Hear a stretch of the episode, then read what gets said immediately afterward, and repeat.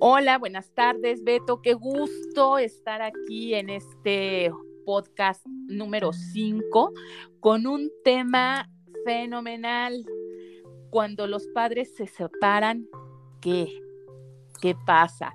Es, es, un tema bien interesante. Beto, muchísimas gracias por estar aquí en esta reflexión que seguramente nos va a dar pues para sacar hebra de un montón de cosas. ¿Cómo estás? Muy bien, Marisa. oh, Dios mío, qué tema tan bravo. este. Y, sí, ay, qué tema tan bravo, pero pues a ver qué, qué este, desde nuestra perspectiva, ¿no? Porque pues igual yo he, tengo esa parte de ser tutor, como lo he dicho en otros podcasts, me da para mucho, este, mucha información de este tipo, ¿no?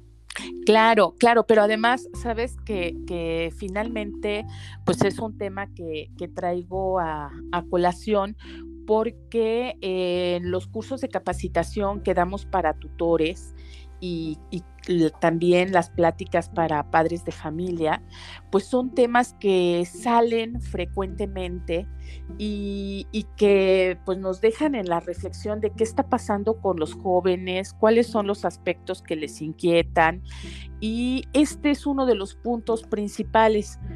Y, y bueno, yo quiero compartir contigo y con las personas que nos escuchan una experiencia híjole, que, que a mí cuando mi hija tenía, digo, mi hija tiene ahorita 24 años, pero cuando mi hija tenía como 6, 7 años, me impactó.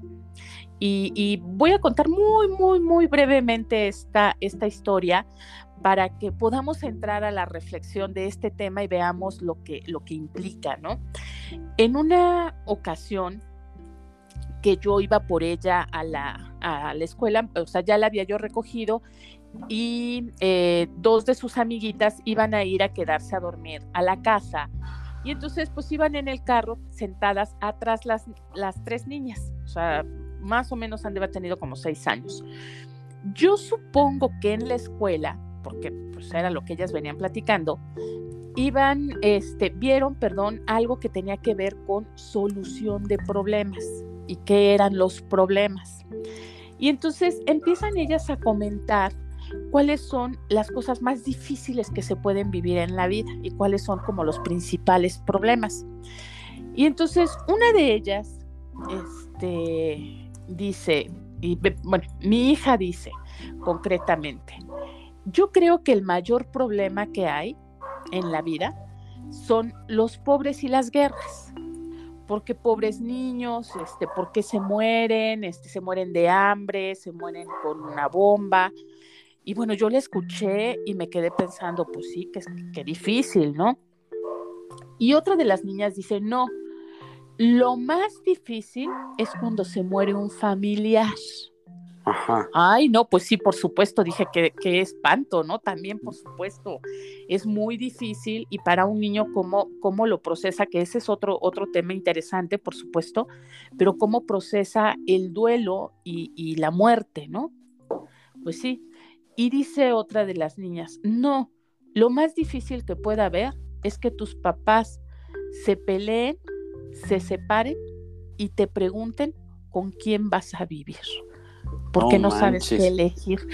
O sea, de verdad, o sea, eh, Beto, imagínate yo manejando, escuchando a las tres niñas platicando atrás. Casi te estampas, yo creo. O sea, de verdad, o sea, dije, no puede ser, yo a su edad no pensaba en esas cosas, ¿no? O sea, esos no eran, como no eran los problemas de los niños de seis años. Y, sí, yo puedo entender que a lo mejor mi hija viendo las noticias dijera, ay, pues las guerras y las muertes y demás, ¿no? Pero las otras dos niñas, o sea, hablar de esos problemas eran entrar a conflicto muy fuerte personal. Sí, pero bastante, ¿no? Porque imagínate que diga, sí, pues que una niña diga, bueno, es que sí es más complicado que tus papás se peleen y me digan, para dónde, para, para si con Juan y con, con Chana y, y, y, ella lo vea mucho más fuerte que una guerra, ¿no?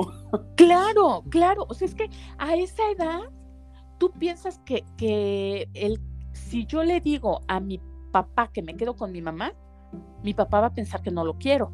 Ajá. Si le digo a mi mamá que me quedo con mi papá, pues también mi mamá va a pensar que no la quiero. Y yo quiero estar con los dos porque finalmente eh, son los que me cuidan, los que me dan protección, con quienes me siento segura o seguro, ¿no? Y, y, y me dices que escoja con quién. Sí, de hecho, y te digo, hay un, ah, tengo, este, aquí tengo un caso que, que pues mi, más que como tutor, mis compañeras de, este, de orientación, eh, de orientación que ahí en la, en la secundaria, eh, pues nos llegó, bueno, te digo, era, yo era tutor de uno de los, de los alumnitos, pero pues nos cuentan, ¿no? De repente esos casos para saber, ¿no? Y, y pues bueno, ya así, este, contextualizando la historia, vamos a, voy, a empezar. Ay, sí, me empezar con esto. historias, Beto, me y por ejemplo, este, son Paco y Jimena, son los niños, son los niños. Son hijos, son hijos de, este, de Marco y Viviana, que en este caso, digo, todos estos nombres son totalmente inventados, eh, para que pues, no, pues, no, no, este, no, no toquemos este, susceptibilidades y me dejen seguir contando estas historias. sí, sí, por favor. Y pues bueno, eh, estos, este Marco y Viviana deciden separarse, eh, en una situación que pues obviamente para los, para los, este, tanto para los papás como para los niños no es, es complicada. Y pues bueno, ¿no? Eh, ellos intentan ponerse de los niños, de la, situación, de, de, que estén bien, pero pues bueno, siempre hay puntos de, que, de inflexión que no se logran a lo mejor embonar y quedan cabos sueltos, ¿no? Y pues cualquier cosa resultaba una discusión increíble, porque pues bueno, te digo, los chicos lo comentaban en la, en la, en la escuela y en la, en la hora de tutoría o en este caso de orientación. Y pues bueno, una de las actitudes que pues tomaba este, este niño, en este caso este Paco, era, nos, nos comentaba, ¿no? Eh, yo tomo mi música, me voy, llevado, le subo volumen y pues este, me pongo ahí a, este, en mi habitación y totalmente fuera de lo que es este, este rollo familiar, ¿no? Ay, ay, Beto, yo ahí quiero interrumpirte porque si no se me van a, contar como muchas ideas. Primero, primero, este, pues bueno, de reconocer, ¿no? Este, esta inquietud del matrimonio que este, comentas tú, Marco y Viviana, que eh, quieren tener una buena comunicación después de, separarse, que yo creo que, es algo que, pues bueno, por supuesto les va a dar mucha más certeza a, los hijos y, que bueno, también reconocer que a veces cuando, cuando estamos en este proceso, pues no es fácil llegar de entrada cuando esto acaba de pasar a que realmente estemos este, sin el enojo y sin el sentimiento de por medio, ¿no? Con lo que tú comentas, bueno, aún a veces pues se generaban discusiones. Y entonces yo creo que como, como pareja hay que estar, mm, bueno, ya no pareja, sino como exparejas, pero que tenemos una familia, que, tenemos hijos. como papás. Hay, como papás tenemos que estar muy atentos a cuando algo hace que nuestros botones de alerta para el enojo se puedan encender. Y recordar que nuestra finalidad es dar eh, certidumbre a los hijos, porque nos puede ganar la víscera, aún sin quererlo. ¿no?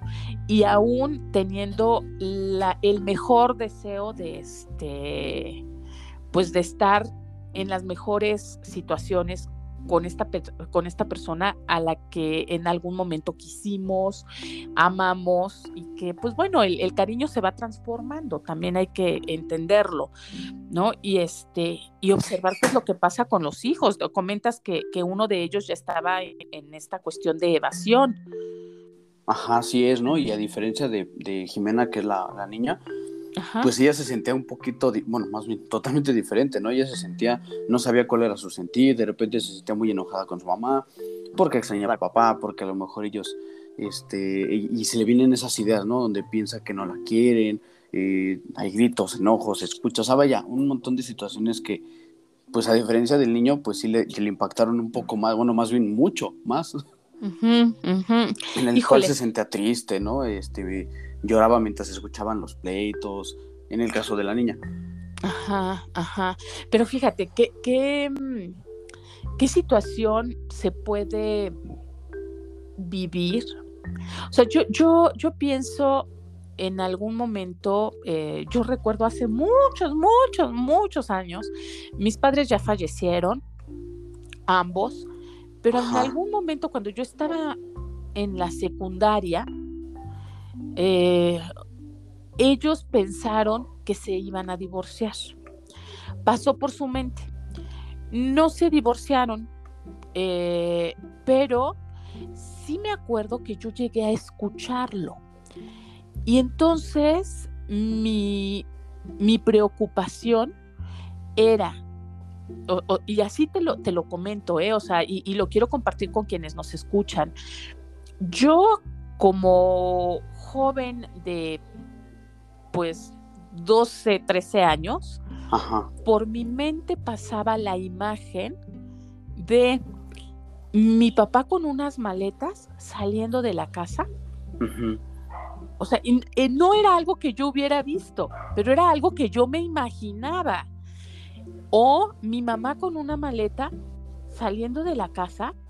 Y cuando yo me imaginaba eso, ay, sentía que mi corazón se hacía pedacitos. Sí, pues sí. ¿No?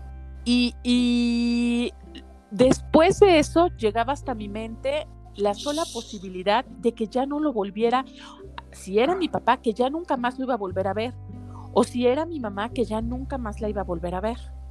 Y eso, bueno, eh, me generaba como mucha preocupación y mucha ansiedad. Entonces, eh, independientemente de la decisión que ellos tomaron, que fue, bueno, siempre no separarse y arreglaron las cosas, yo traigo a colación este sentimiento y, lo pongo em, sobre la mesa, el escritorio y el celular y la computadora en estos momentos, ¿no? Porque creo que, que mm, los jóvenes, los adolescentes, dejan, eh, le dan rienda suelta a una imaginación que puede ser eh, catastrófica, ¿no? Terrible, cuando no saben bien a bien qué es lo que está pasando. Y, y a veces, como pareja que está en proceso de separarse, no sabemos cómo manejar las cosas. ¿no? Este, nos, nos generamos, o sea, o no contamos a los hijos, no, no verbalizamos porque no queremos herirlos, o contamos de más, o, o sea, no sabemos hasta dónde llevar las cosas. Sí, por ejemplo, lo que tú dices de esa parte de, imaginación, ¿no? Por ejemplo, a Jimena le pasaba mucho, uno nos, nos comentaba, o le comentaba sobre todo a las maestras de orientación, que se le venían a la cabeza todos esos momentos que, que pues que iban al parque, que iban juntos a ver películas y, o sea, todo toda esa cuestión este, emocional se le veía encima, se le venía encima, ¿no? Y, claro. Ay, yo creo que hay aquí algo muy importante, ¿no? Y ya, bueno, ya viendo las dos, las dos, este, las dos caras de la moneda con los chicos, y es esta parte, ¿no? De que se tienen que evitar las discusiones cuando están ellos, ¿no? hay cosas que, o sea, hay cosas que ellos no pueden este, no, no, o sea, no, emocionalmente no, no pueden soportar. Por lo mismo que, y, por lo mismo que tú dices, ¿no? Y, se te viene la imaginación y, y siendo adolescente, puta, o sea, no, ¿verdad? Peor. sí, o sea, son escenarios fatalistas, literal. Claro. Pero sabes qué, Beto, eh, ahí yo creo que, que por lo mismo es importante dialogar y hacerle eh, sentir al hijo que una cosa y que son aspectos diferentes, la relación de pareja. a la relación de papás. Exacto, exacto. Que ellos siempre van a ser los hijos y que ahí, o sea, aunque haya otra familia, aunque uno de, de, los padres esté viviendo en otro lugar, que ya no lo vean todos los días, no quiere decir que el amor se, ahora sí que este, el amor se acaba como la canción, ¿no? Sí, sí, sí. José José, no. O sea, es que eh, realmente ese amor hacia los hijos va a estar presente y que se transforma la relación y que todas las relaciones se van transformando poco a poco. Sí, no, y por ejemplo, lo que tú dices, no es importante que se les, pues sí que se les mencione cuál es la situación, este, hasta donde, pues obviamente su madurez emocional pueda, ¿no? Porque, por ejemplo, no sé, bueno, no sé, yo considero que tampoco a esa edad de adolescente le tendrías que decir santo y seña del por qué la relación se rompió. Sí decirle, hay, hay un conflicto entre mamá y papá, eh, vamos a estar así, pero no sé qué tanto emocionalmente soporten que se le diga, pues mira, la verdad es esta, ¿no? Y pasó esto y no sé, porque luego como adolescente, pues, si, le, si mencionamos cosas que emocionalmente no están eh, fuertes para resistirlas, no sé qué tanto podamos caer en la parte de que la niña o el niño le tomen coraje a alguno de los dos, ¿no? Claro, yo creo, que, ajá, perdón. Sí, sí, sí. Yo creo, Beto, que, que mm, hay que considerar eh, las cosas a lo mejor no tan al detalle, pero, sí decirlos. Ajá. Ajá. Te voy a decir por qué, porque a final de cuentas, todos sabemos cuando, o sea, hay un inconsciente colectivo familiar que nos dice qué es lo que está pasando, aunque no, no se verbalice. O sea, eh, por ejemplo, cuando tú llegas a una casa, vamos a suponer que te invitan a, cenar, a comer, ¿no? Y, tú llegas y resulta que unos minutos antes eh, hubo un conflicto entre las personas que viven ahí, entre los hijos o entre los tíos, no sé, o sea, las personas que están ahí. A ti no te han dicho nada y de entrada cuando tú llegas y tienes apenas unos minutos de estar ahí, tú sabes que algo pasó. Sí, porque me, Sí, es porque pues al final de cuentas también son, son adolescentes, no tontos. Al contrario, son muy, son muy inteligentes, son muy perceptivos, son muy observadores. Así es, así Pero, pues, te digo, o sea, eh, eh, este, meterse en detalles luego puede ser, y sobre todo si no eres un especialista, o sea, si no eres un psicólogo, eh, pues sí puedes así como que tocar fibras que a lo mejor no eran el momento, no sé.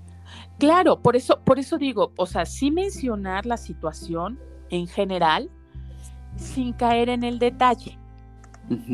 ¿no? Sin caer en el detalle. Y entonces, eh, pues bueno, manejar además esto siempre, ¿no? En términos de que, ok, estamos siendo honestos con, con, ustedes, hijos, este, estamos tomando una decisión que va a modificar la forma en la que nos relacionamos todos, pero que lo que va a quedar intacto es el amor hacia ustedes. Exactamente, ¿no? Y, yo creo que, mira, eh, hay una... Eh, hay, un, hay una cosa, aquí hay unas cuestiones que por lo que a mí me ha tocado este, vivir con los papás, con los alumnos y todas estas situaciones, algunas pequeñas recomendaciones que a lo mejor puedan este, ayudar a solventar esta, estas situaciones. La, la, última, bueno, más bien, no la voy a poner como te la voy a poner como la primera y al final la voy a repetir. Ok. Siempre buscar ayuda de un profesional, eso sí, siempre.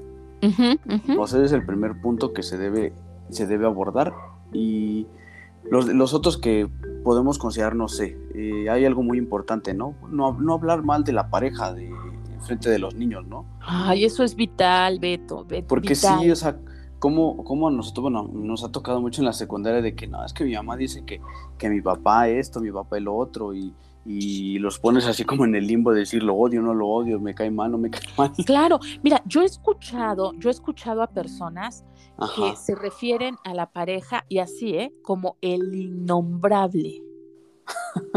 el innombrable. El innombrable o el difunto. El difunto. O sea, de verdad, así los nombran.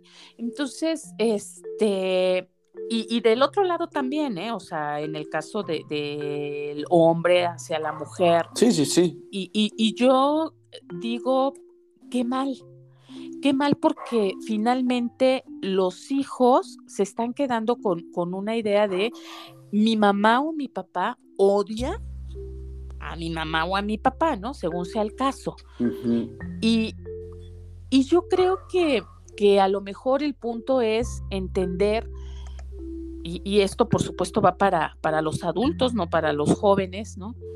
Que mm, el, los afectos, el, el, cariño que pudimos tener por alguien se puede transformar y que en esta situación de transformarse, pues nosotros también nos transformamos y que no podemos echarle toda la culpa al otro, porque una relación siempre es de dos.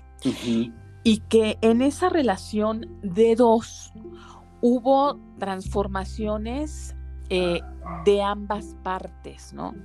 Eh, yo, yo te voy a compartir, les voy a compartir a quienes nos escuchan, una situación de, de un señor, o sea, hubo un tiempo en el que yo estuve dando una clase que se llamaba reconocimiento de los sujetos.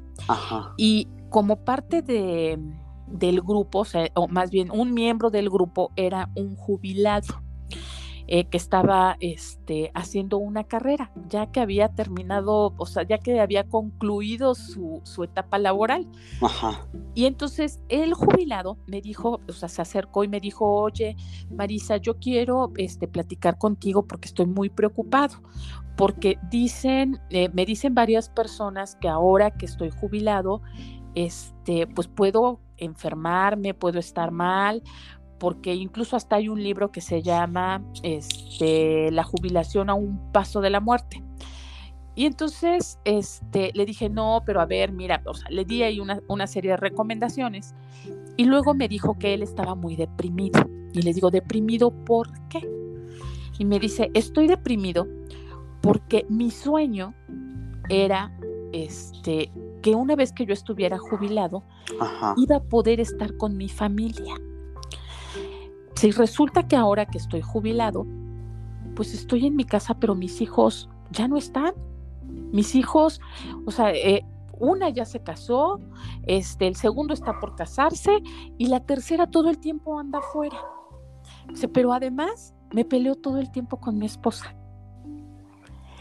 Y entonces mi, mi pregunta fue la siguiente. ¿Cuánto tiempo tiene que te casaste? ¿Tú viste los cambios que tu pareja tuvo a lo largo de todos estos años? Y esta pregunta va para uno, para hombres o para mujeres. ¿eh? O sea, nos damos cuenta de los cambios que estamos teniendo nosotros de manera personal y los cambios que está teniendo nuestra pareja o nos quedamos absortos en el trabajo pensando que en algún momento vamos a, regresar a estar juntos y cuando regresamos resulta que la persona ya se transformó. Bravísimo eso, ¿eh? ¿No? Sí, o, sea, buena, buenísima pregunta. O sea, ya se transformó, Beto. O sea, perdón, pero cuando yo conocí a mi pareja, y lo pongo como, como ejemplo, este, pues bueno, era a lo mejor un jovencito que empezaba a trabajar, era a lo mejor un jovencito que no tenía eh, a cuestas la responsabilidad de una familia, eh, ni estaba contratado a lo mejor por tantas horas en el trabajo, este, y, y, además compartíamos en la casa como novios, cuando nos veíamos estábamos las dos horas o las tres horas juntos. Pero después, ya viviendo juntos, pues cada uno en su espacio, ¿no? Cada uno haciendo cosas por el bienestar de la casa, por el bienestar de la hija, por el... Y cuando volteamos, pues resulta que tenemos más tiempo en el trabajo, resulta que tenemos eh, más compromisos. Y que, y que ni la conoces, resultó, ¿no? Exacto, y que entonces yo, yo me quedé a lo mejor anclada o anclado en la pareja del noviazgo allá. Pero la responsabilidad ahora de atender un hijo, dos hijos, tres hijos y el trabajo, y que además este, la canasta básica aumenta, ¿no? Sí. Es otra. Es otra. Y entonces nos preguntamos, ¿y dónde se quedó el amor? Exactamente, sí.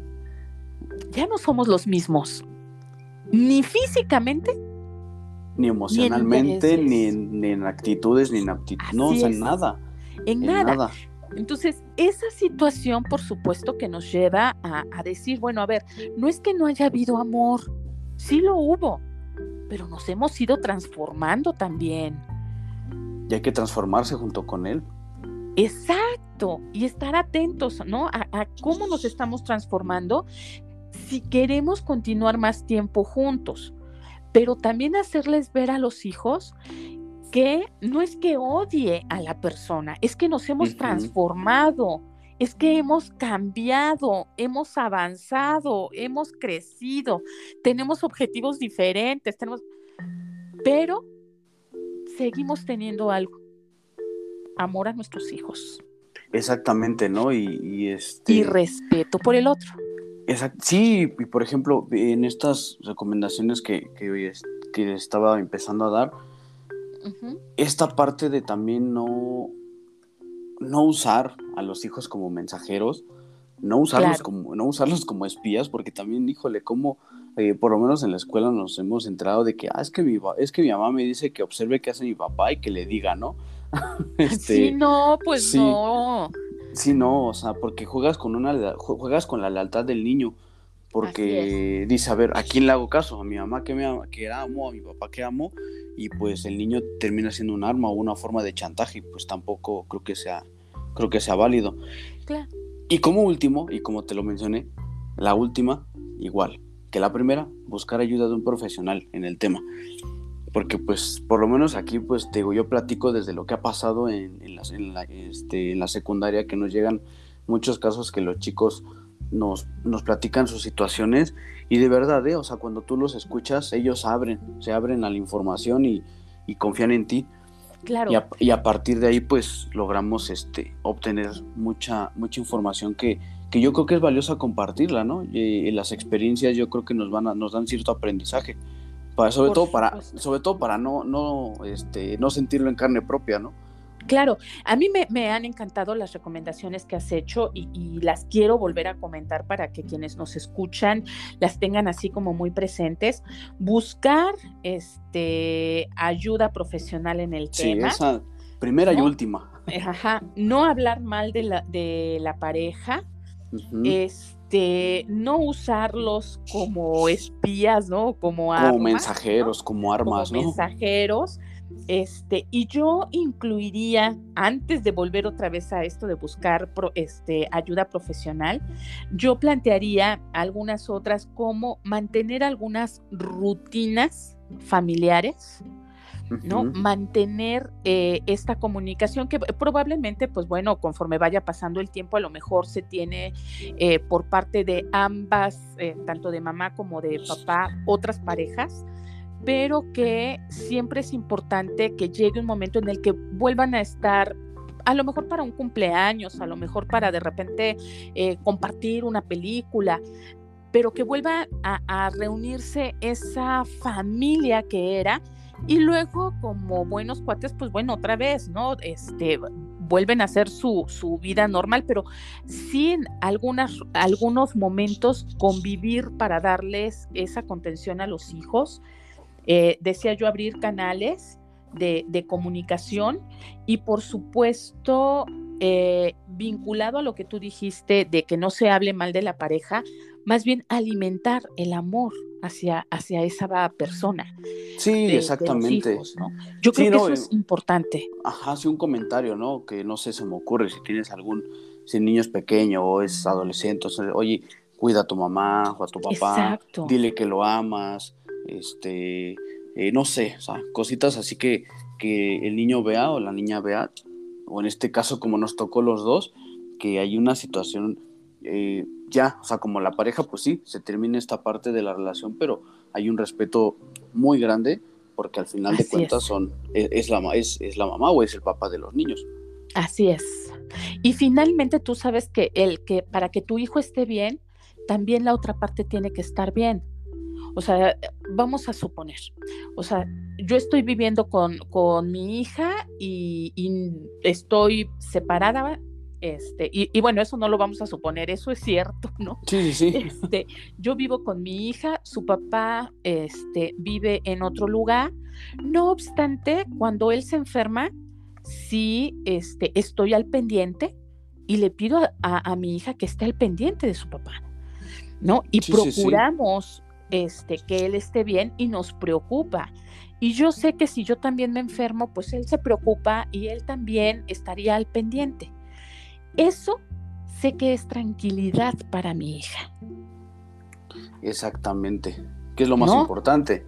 E, exacto, ¿qué es lo importante? Imagínate que yo me pongo mal y ella no sabe a quién acudir y no es capaz ni siquiera de hablarle a su padre para que venga a ver a su madre porque la madre está enojada y no le habla al padre.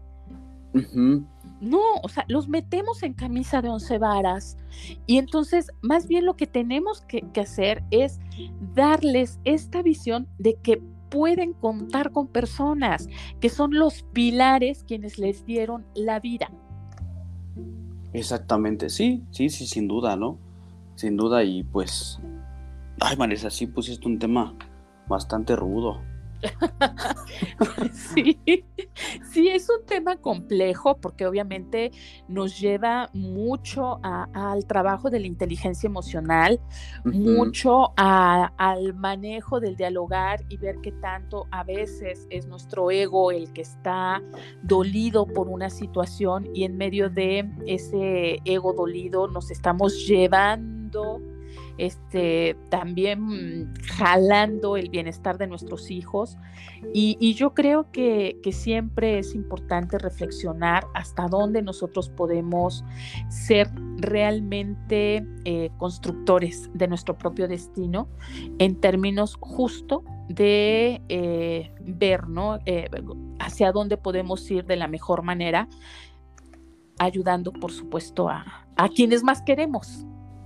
Sí, exactamente, ¿no? Y, pues yo creo que estas pequeñas recomendaciones, eh, insisto, hay que ir con una persona que nos oriente de una manera profesional, porque luego sí, la, sí se necesita. Sin embargo, pues yo creo que estos, este, estas pequeñas recomendaciones con respecto a la experiencia que, que hemos vivido pueden resultar, pues por lo menos para algunas situaciones que sucedan así. Claro. Claro, por supuesto que sí. Y pues bueno, eh, nosotros lo hacemos con toda la buena intención de ayudar, de, orientar en estas reflexiones, por eso se llama así, reflexiones de la tía loca, y que este, pues lo que queremos es eso, ¿no? Sentar las bases para eh, el bien común, para ayudarnos hasta donde sea posible y pues bueno, sembrar la semilla, la semilla de la reflexión que nos lleve a transitar nuevos caminos. Así es. ¿No? A ver, cuando, a ver cuando nos traes un tema igual de bravo, ¿eh? Por, Dios. Pues vamos, vamos a ver, todavía tenemos ahí varios pendientes que por supuesto nos, nos han pedido y que, pues bueno, yo, yo digo, no se pierdan estas transmisiones, ayúdennos a compartirlas. Y, Beto, yo te agradezco infinito este, toda la, la, experiencia y los casos con los que nos apoyas. Y pues bueno, para, para ello estamos, ¿no? Para, para dar algunas reflexiones nada más. Así es. Muchísimas gracias, Beto. No, pues a ti, Marisa, cuídate mucho. Gracias, igualmente. Hasta luego.